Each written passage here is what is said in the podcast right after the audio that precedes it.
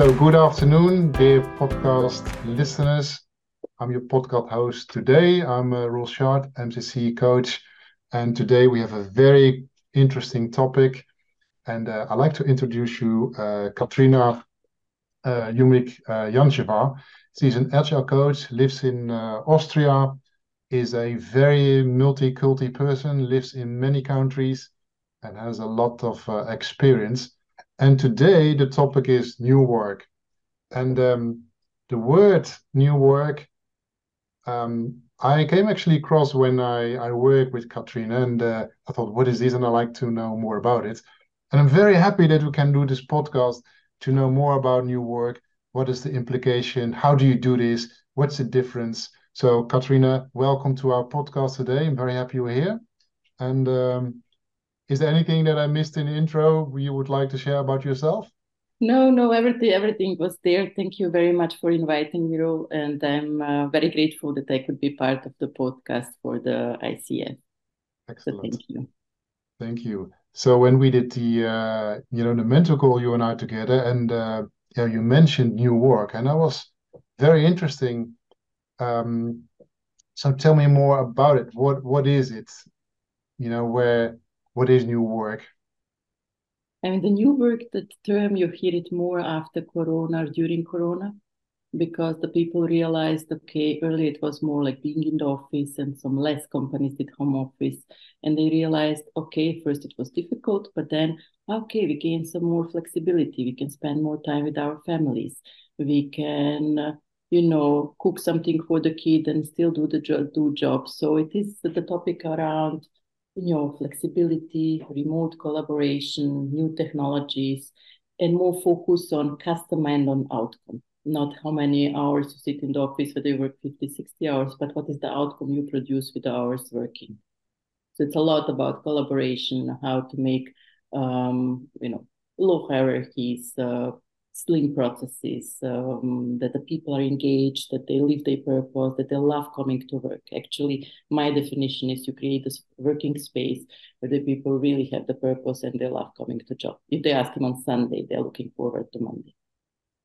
I think it's a foundation, right? That you love your your work and you come yeah. to job. Unfortunately, it's not there. You know, I have many proof the pudding that people are uh, unsatisfied. And the other question that I'd like to ask you, you know, there are many buzzwords and programs regarding customer experience CX for external clients, but also for employee experience. So where is the bridge between employee experience, happy customers, happy clients internally, and new work? Well, it's actually the the whole agile way of working. Agile companies they focus on the customer. So early it was stakeholders. So you do something for the stakeholder to earn more money for the company. And it's now how we can make the customers more happy. And then we created all those customer journeys and how to make so easy processes for them to love our products, uh, to give to to take their feedback, not to do something or create something we think they need, but to ask them and then create it. And that you do to do faster, not to create the full product and then you get the, the or processes or whatever, and then you get the feedback that it's not useful. It is just to start creating something and you immediately get the feedback and then you adapt. So that is why it comes that we always learning, inspect and adapt.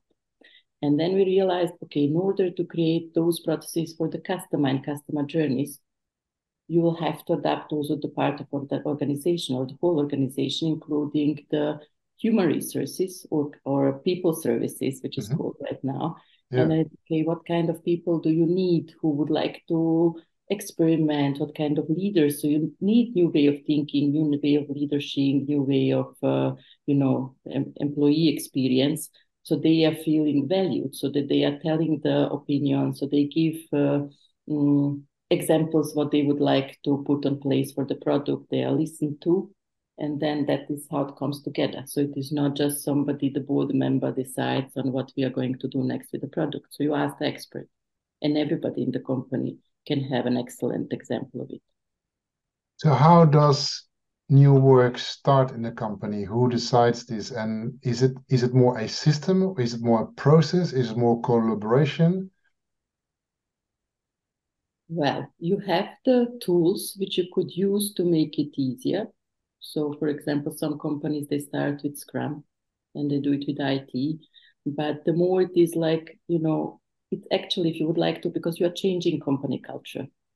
You're changing with all new way of working, with all agile companies, the decisions are made differently. So they are not made with the board members, but they're made with the expert because the idea is that you have the people who are working in the companies who are expert in that field where they are working and there is the best better place to make decision some of the decision some of the decision you would make uh, together because mm-hmm. if you do what you're doing then you know exactly what is working what is not working well so it is changing the company cultures and you change the company culture in that when you change where the decisions are made how do you communicate what format do you use and it actually starts with the leadership, with the mindset. So you have to have new leadership, a new mindset. And the mindset would be um, if you really go to the companies who, who, who do does that servant leadership.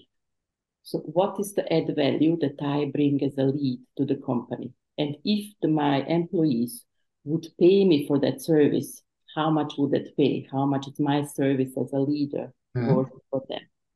So that means you, you would take a look with the different glasses to say, okay, how do I create safe space that the people are talking? How do I create trust? How do I create frames so that they can openly exchange ideas, talk about that, that we can try, inspect, and adapt so that we uh, connect with each other. So it is called connecting leadership. So it's all about like, okay, how do I do it differently? Because being a leader in a traditional company is very um, Mm, you are alone. So you don't have, maybe you take a coach and then you have your safe space to have a coaching or to exchange, but it's yeah. actually play a role and then you have to be in charge of everything, make the decision. Uh, so play strong. So Sounds... the way of working is more showing up vulnerable and making decisions together. Yeah. Sounds uh, very interesting. You know, when we see change projects in companies, um, you know it's sometimes not that easy. So it, it is it a big thing? Because you know when you say change the culture the culture is something that you know like rituals uh, personification of of, mm-hmm. of uh, managers. So changing a culture is not a, uh, a next day and uh, it's done. So it, how a couple of questions. So it seems to be a very big thing. Um, and and where do you start well, it's actually started. No, I remember when I ING is one of the company who did the agile way, way of working holistically and not just in the IT. And I met them, I don't know, 10 years maybe ago, not then a bit less than that. So maybe between 2016, they were in one conference. And when we asked, okay, so what do we need? If you would like to start the journey, what do you need? And the lady who was in charge that time of the whole process, she said, okay, if you have four board member, you have at least, you need at least two who are very enthusiastic about the topic mm-hmm. and would love to go to that journey. Because otherwise, if you don't have it, you need the leadership who will also push, who will calm down, who will build resilience with the company, who would like to create the new spaces. Uh, otherwise, won't work. So it starts with the leadership, with having an idea and having a really clear sense of purpose. Why are we here? What we would yeah. like to achieve with our company, but sense of purpose, not just we would like to earn money and have the best product. How would that product serve the whole community? So have a bigger purpose. And then with that, like, okay, having a clear vision, how we are going to get there. And then to think, okay, what is the thing I can do to uh, support that process? So if you implement a new work project? Is it, can I call it a project? Mm, I wouldn't call it a project so because it's a really the new way of thinking because it's never it is never that is a bit of difficult to understand. When i started like uh, it uh, it was a it company and i started with the scrum i was always thinking when it is finished and said it's never finished. So it is a development journey. And then you start and i always go okay so i have that issue. What do i do with the team? Uh, and then the coaches which were supporting us said okay did you ask the team I said, no, but why do you decide yourself or your lead? So you go to mm-hmm. the team and you discuss the topic. So how can we make faster? How can we avoid making that mistake? It is a lot about bringing self-reflection, which I like, which we coaches do, self-reflection and learning into the companies. Mm. And in that way, they develop. So when you start such a change, culture change, as of when, you know, one month, two months, three months, do you see as an external coach uh, already a difference in new way of working? Well, it is a process. So, for example, if you do have a company and leaders who are not get used to reflection and self-reflection, then it is uh, remember when you started doing coaching. So you ask few questions and you open new perspective, and then you have that aha and wow effect maybe.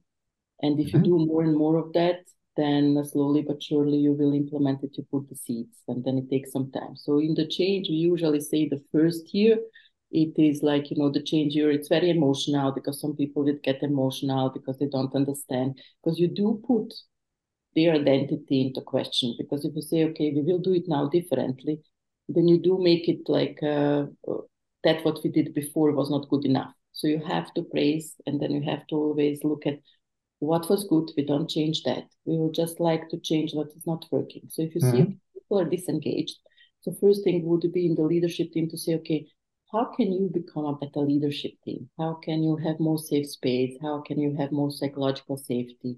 How can you make sure what is what would be the first thing you could do that the people feel trusted and valued? So it's easy, it's very pragmatic self-reflection. It's not yeah. about okay, it is very complex tool and we will implement. But and, it's just okay, how can you be a better leader? How can you yeah. be a better version of yourself? And then you start journey there. And in that journey, uh, so do you already see changes after one or two months, or did, does it depending on? Depending. If you're, for example, taking one tool and take one team and you say, okay, we will now change that you don't just have, let's say, if you take Scrum, not just IT team, but we will do end-to-end team so that we put IT people together with marketing, with maybe product developers. Then, of course, then the first month is when the first two things are a bit bumpy because you say, okay, we plan, but we don't plan in three months in advance. We will plan like it's called sprint just for two weeks. Yeah. And then we see after those two weeks, we do retrospective, which is reflection. Like, okay, did we plan? Did we manage everything we planned to do? What was our non-way? What we learned? What can we do better? And then we go with another planning. So, and then you have small steps. So after a couple of sprints, you already see, okay, that there, there is a movement in the way how they start talking, having discussions. So you put always you see what is that, what organization or that team needs or that person in this moment. And then you introduce it a new practice or you mm-hmm. discuss what could be on the way that we have to move it. So make it simple and pragmatic in small steps. And and sorry, I, I'm hammer on this this oh, question. That's okay, that's um, okay, that's fine. So would you already see after a few weeks or a couple of months little changes or is it you said you know the, the project sometimes or the project if you call it a project but sometimes it's a year and then then you see mm-hmm. changes because people may be upset maybe you know not really understanding so how, how long does it take that you see changes depending what is this for example if you have a company that the communication was not given or you have like just one quarterly that you see the board member ceo and then you suddenly implement the practices to say, okay, you have to come nearer to the people because the, the whole agility way of working is a bit of flat, flatter mm-hmm. hierarchies. So what can you do to, you know, open up that they can ask questions, that they can see you more? And then suddenly, for example, those leads starting in having some formats like every month or every week. Then you would see the difference because the first it will be ah strange okay they're inviting us for, for some format. Mm-hmm. maybe they would like to tell us that half of the stuff won't be needed. So then they realize okay it's not about that. Then they're very you know hmm, should we ask questions? Should we not? Then maybe you can put some boxes uh, for anonymous questions and then they start answering the questions. Because the thing is like as a lead that you should know what is going on in the people's head. What would you know motivate them? What would inspire them? Mm-hmm. what is going on their way? And then you do your work to make it happen for them so they they can flourish so they can then uh, do their job the best they can. So okay so it depends. then you actually if you don't have information then you make some assumptions and interventions which are maybe wrong ones yeah if you have the information you can then see and be coaches, or actually agile coach is not just coach in ICF term, part of it, yes, but it's more consultant because we know the tools And then we say, okay, for that you could maybe use this tool, or if you mm-hmm. would like to gather ideas, then we can make open space. This is invite everyone, and everyone can bring their own topic, and then yeah. see how many people come to that session. You mentioned at the beginning that um, you know there are more people involved. It starts at the board at the top level, and then it's mm-hmm. not as single coaching. You do one-on-one coaching. It's so it's it's more the whole organization seems to be involved in this whole yeah. thing. Um, now, our listeners are coaches and leaders who are implementing coaching skills in their uh, leadership. So, how can coaches use new work in their coaching practice? Well, what we can do it is, uh, you know, really to see, okay, if we have a leader who is thinking about new way of working, because but I don't know what is it about it's first you know to clarify what is what is that what i so assessment and uh, you know what do i know about it what do i don't know about it uh, um, what is my knowledge what is what are my values? Because if i as a lead uh, I think you maybe you know about theory X, theory Y. Theory X says that the people are lazy, you have to control them. So then you as a lead, if you have that belief that you have to control people, then all your focus and energy will go like you know to make things in the company how to control better, to have a SAP system which will control when you come, mm-hmm. when you go to work. So with those leaders, you have to work on the belief system and values. With others, when you say, okay, I truly believe, which is, for example, my belief, that the people love what they're doing and they would just like to flourish, to grow, to learn. Then it's all about not controlling, but it is like, okay, give the flexibility to decide themselves how mm-hmm. they would like to, uh, you know, organize themselves how they would like to, how this okay. when to start working, when to end working. So you have different conversations. So first would start like really talking with leaders why they would like to start the journey. Because many of them are starting with Scrum because they think, okay, it will bring us more money and the company will be more performant. Yeah, it's more um, process process driven, right? Yeah. Yeah, and that won't happen because yes, maybe in some field it will be, but then it will be you know border because if you don't develop leadership in the whole company, that is number one failure that you do it just in the IT. Yeah. So you have to think it holistic.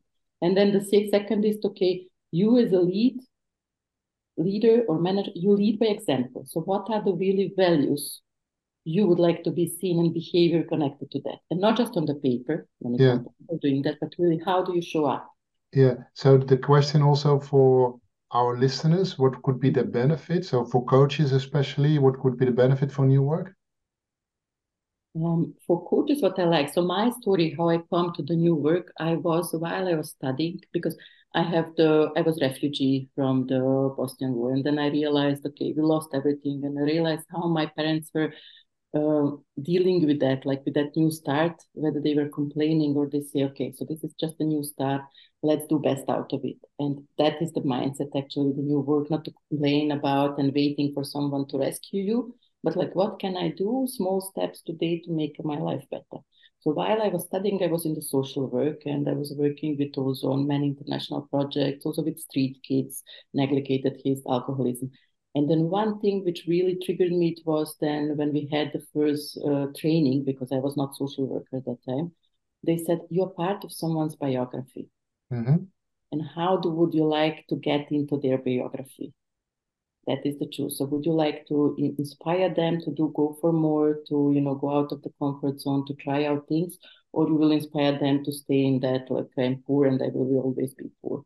And then I realized in the social work, because we didn't have hierarchies and we didn't have money, and if you don't have money, then you're very creative in the way how you decide things, how you do the trainings, how you learn, mm-hmm. because you have to learn because your bigger purpose is to serve the people. And then I realized, okay, that would be great to bring into business because many decisions in business are done without reflecting. Because in the social work, we had to have coaching, we had to have supervision yeah. because for your sake and to, to serve better your clients. Uh, and once then I changed from really social work to the best executive search companies, and then realized they don't invest in people. They're not so much learning. It is all about money. And then I realized, okay, if I can influence who will be, because we did the interview and uh, that time headhunting, we didn't don't call it executive search. If I can influence whom I search for that position, the higher position in the company, I yeah. might influence. Let me let me summarize a bit. Um, so can you summarize in one sentence? I'm, I'm hammering a bit on it. What could be really a benefit for for coaches if you could say that in one statement? For coaches, because you we are coaches because we believe that we make that world a better place. Mhm. Actually, with new way of working, you get that green card to do it for the whole organization to influence and to start that self-reflection journey, not just for individual person who would like to come to you, Mhm. but whole organization. So it's actually imagine if you would have a lead who is very passionate and very love people and love what he's doing, then he would cre- create an environment that the people love coming to to job. They're going home and they are very inspired. They they would create a better relationship with their husband, wife, partner, kids, and those kids go to school and they won't be mobbing others. So it is all connected for the better good for the community. So it is really like, you know, it is people centric approach and it is really, you know, how to make this place a better world and how can you, you know, take the person as it is and develop it and go from there. And So coaches will benefit because they can support in in a better world and use it to um, Yeah, because we are coaches because we want to create something better. We want to have self-reflection. Yeah. We want to let others reflect. So what I really like is to see those shiny eyes in other people when they, they grow and when they achieve something. That's beautiful. So, uh, one final question. Um, if you can summarize, or let's say, add in one other remark that we didn't touch today, is there anything else that you'd like to share regarding your work? I mean, just be curious, start the journey, just start self-reflecting. What would that mean for me? What would it doesn't matter if I'm coach role or leadership role. What would it mean for organization? What is the first next small thing we can change to make this organization a better place? When people like to know more about your work, what would you say they can go to, or they can read, or is there any training for it? What would you recommend? Well, there are many trainings. I mean, if they search for agile coaches, they would know the more the methodology and the things. Um, for example, I'm specialized in leadership. The best, so one of the very good uh, books, which I would, or the TED Talks, it's Benjamin Zander, Mhm. The Art of Possibility. And if you Google him with how to give an A, that give you, so this is really very inspirational talk, uh, 20 minutes uh, time invest. So he gives you the glimpse of how could you look at the things, and this is the way how to look for possibilities. Benjamin Zander. Okay. Benjamin Zander. And there are many others, you know, if you look for the companies who've done that, like ING or um, Semco, Brazilian company, you can also search for the interview with, with Ricardo Semler because he nailed it. He did the transformation of 20,000 people. So it's really like just be pragmatic.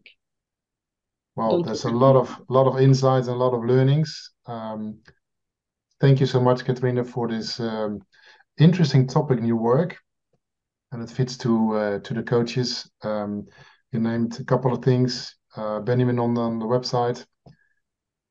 Thank you for this interview, and um, see you next time. You're very welcome. Thank you. Thank you. Thank you.